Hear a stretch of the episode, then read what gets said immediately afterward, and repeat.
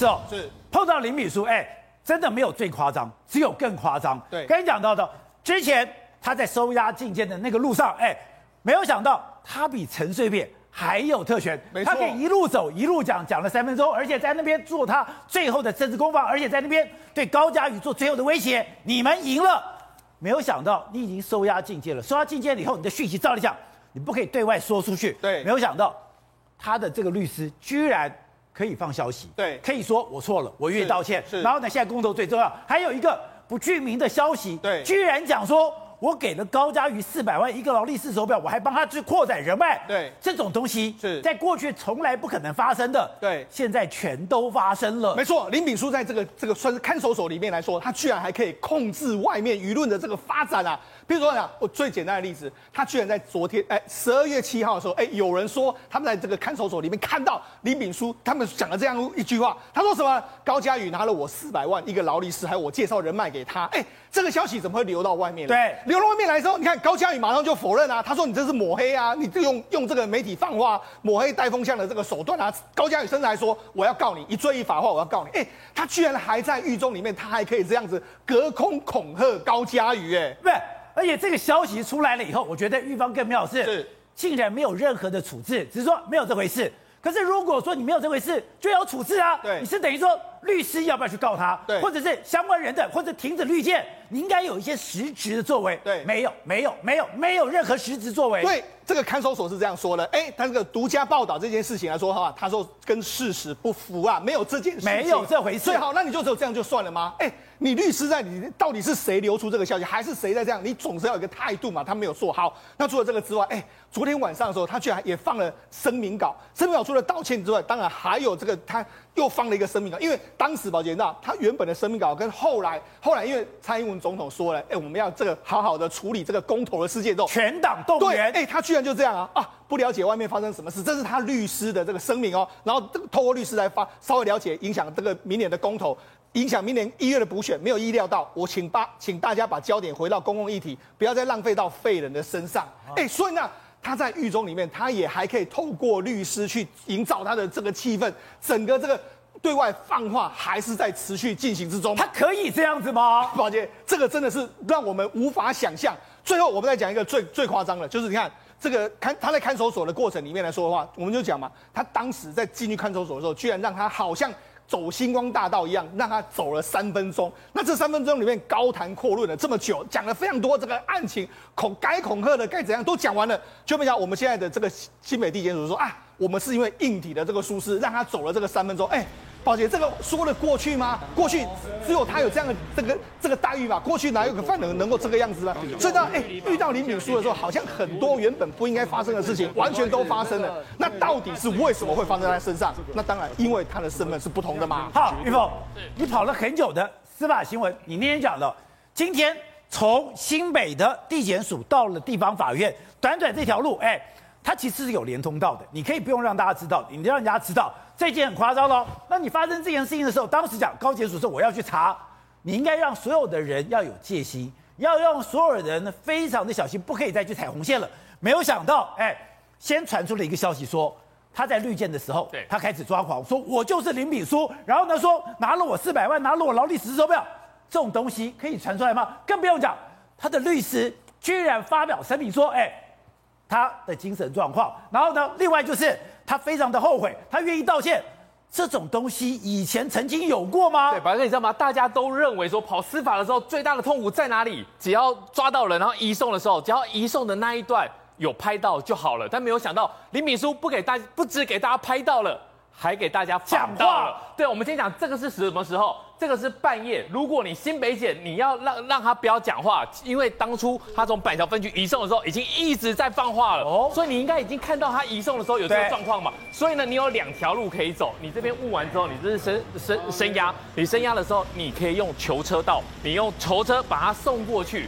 或者就像宝杰跟你刚才讲的，其实他在那一栋大楼里面有连通，两栋大楼里面之间呢，新北检跟新北院其实非常非常的靠近。为什么呢？因为所谓的新北地检署的全名叫新北地方法院检察署，两栋大楼其实是连在一起的。你在二楼的时候呢，大家都知道，我今天跑新北检，我今天跑新北院，地检署到法院上面有，你不要说地下通道，你上面有一个二楼可以直接送过去的。宝杰哥，我就告诉你，我跑新闻的时候，我从地检署要去法院开庭。我怎么可能坐电梯到一楼，我再走过去，再坐电梯上去法院？当然不可能嘛！你这个法院跟地检署办公的人员，他们二楼就可以走啊。哦，那平常不送，是因为上班时间，因为很多的文职人员走来走去，法官要去开庭，检察官要去开庭。如果我压着监护人员会有问题，但是那个时候，欧密码已经半夜了。如果你那个时候要送，你能不能送？你说你就走过去就好了。我是可以完全隔开媒体的。对，你要你你，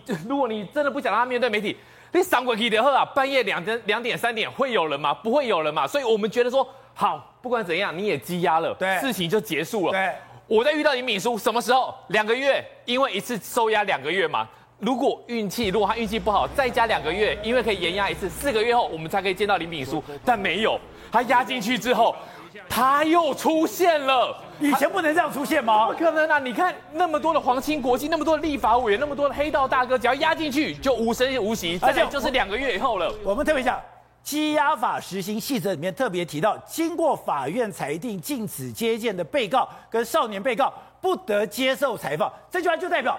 你的讯息是不可以流出去的，这个是原则。但是呢，遇到林炳书以后，他总是有办法来改变。十二月七号绿箭，绿箭的时候，其实旁边人会听到这件事情也不意外。但是你听到，你怎么会把它传出来呢？因为我们知道说，其实北所你虽然说积压禁见，但是你不管怎么样，那个地方就是小，它的地方呢，其实就像我们几个小桌子一样，而且大家是靠得非常的近。对。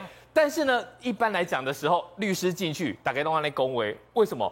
今天我在讨论案情的时候，我不想让别人知道，但林秉书不是，我等林秉书啦，我只是说给大家听，我就是林秉书。然后呢，可是你情绪激动，那旁边不是有法警吗？旁边不是有监护人员吗？当他开始这边激动的时候。旁边没有人去管他吗？没有人去管，就让他畅所欲言。然后呢，所有的人其实我们问了目击者，或是其他去律见的律师，他想说大家都假装在讲事情哦，在公逮级，然后手比来比去，每个耳朵都那么大，为什么呢？因为他太有新闻性了嘛，而且他故意把声音讲得很大声。林敏书就是我本人，而且他一再的强调一件事情，不管高嘉瑜有没有拿，我觉得他的伤害已经造成了，因为他说高嘉瑜安诺。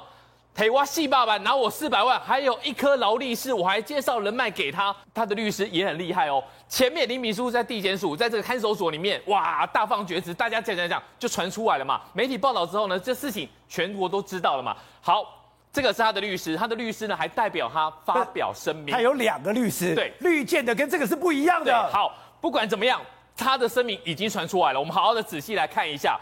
林先生并非十恶不赦，这是律师的说法，所以他用第三人称，只是一时躁症并发，无法克制自己打人。之前免服兵役是因为有身心疾病住院，这不是一个借口。我觉得很奇怪。等一下，特别强调他的身心疾病住院，对，这个部分就是我告诉你说。我今天把这个东西已经讲好了。如果以后你法院，因为起诉是必然的，你已经羁押了，羁押必然起诉，不太可能逃得掉。但是我在法院的时候呢，我就先告诉大家，我让舆论知道说，我之前不用当兵，我不用当兵的是因为身心疾病，而且我有住院，住院我都跟你讲喽。好，这部分他没有先跟他道歉，他这部分先怎么样？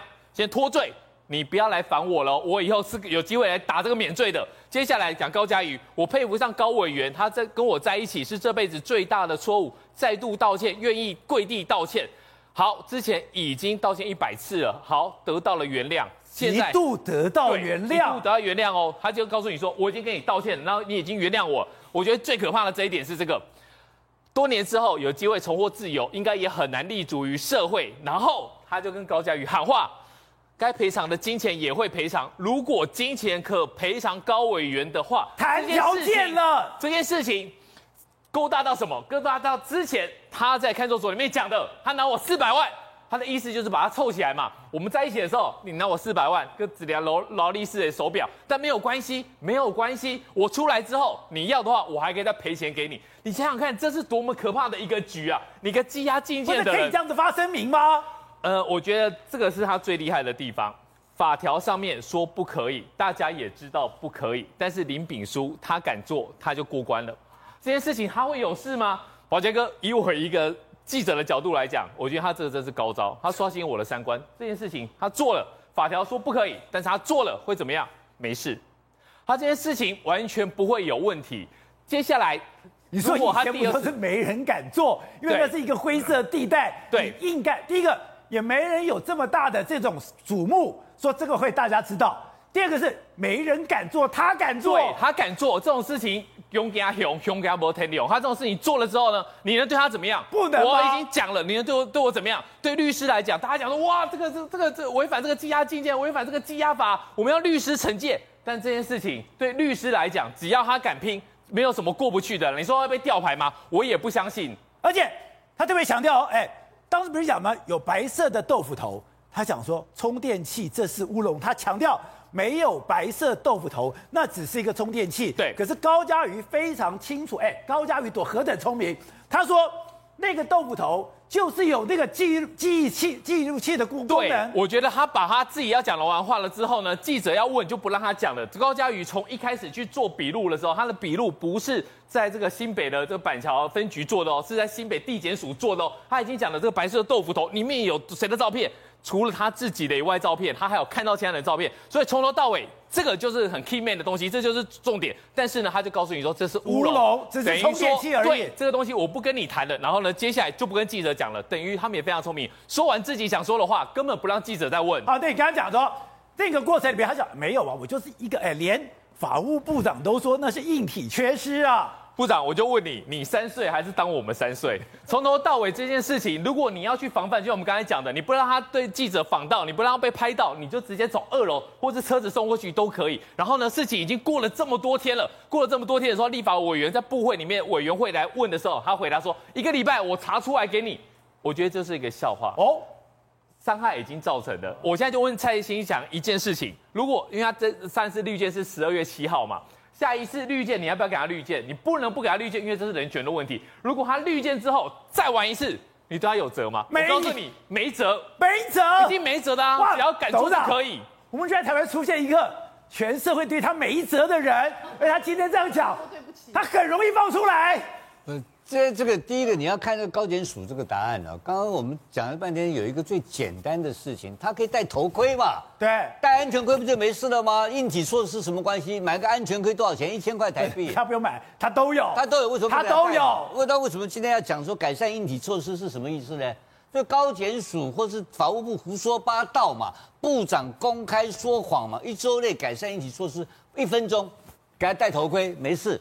他为什么不承认这个？这个摆明了就是新北检的检察长放水嘛！这么简单的事情叫做人事处分才对嘛？你不是做人事处分，故意在这边官官相护，就是法务部今天干的事情。这不是人的问题，是硬体的问题。这这个头盔跟硬体也是硬体啦，对不对？一千块就买到了，哎，早就有了嘛。他就回避问题了。哎，立法委员通通混蛋呐！那么简单的事情，连问法务部都不会问吗？立法委员不知道可以戴个头盔吗？所以国民党立法委员在干什么？是根本就没有睡觉啊，睡觉嘛。所以国民党立法委员一堆人在睡觉嘛。然后民进党立法委员不敢碰嘛。你这个在里面跟他谈条件的，第一恐吓他四百万劳力士，再来金他出来以后可以用金钱补偿，这什么？这什么意思啊？这恐吓证人跟贿赂证人，这是勾串嘛？摆明了公开勾串，有这种律师吗？有这种的，有这种羁押禁见啊？在台湾羁押禁，然后中说我们法律没有没有责吗？这个律师马上就处分了，检察官马上就可以下命令，这个律师那不就把改派，把他撤掉了。可以这样吗？撤销他委任，他已经违法了，这是违法，他已经违反律师法了。这开玩笑，他在帮。被帮嫌疑犯、帮嫌犯、帮加害人去恐吓被害人，那这个叫律师吗？这个不是律师嘛？哦，这叫做同案被告，就把他列被告不就算了吗？还有哪还没辙？要我当律师，我当检察官就把他列。可以这样吗？对，这个就是勾串啊，你就是勾串跟恐吓证人不是吗？他不是恐吓，他他是帮证人在在调条件，对不对？四百万，我问你，他故意大声讲。我是林炳书，然后不让旁边人听到，为什么？旁边人会出来放话吗？当然不会嘛，还是律师放的话嘛。这个很容易追，追媒体就追出来了。但是他故意装做一个局嘛，做一个局，大家听到旁边人讲的鬼啊，旁边是谁啊？旁边是什么？谁是有这个？哎，大家都是刑事被告的家属，我还帮你出来放话，有这种吗？心情的，哎，我跑去绿箭。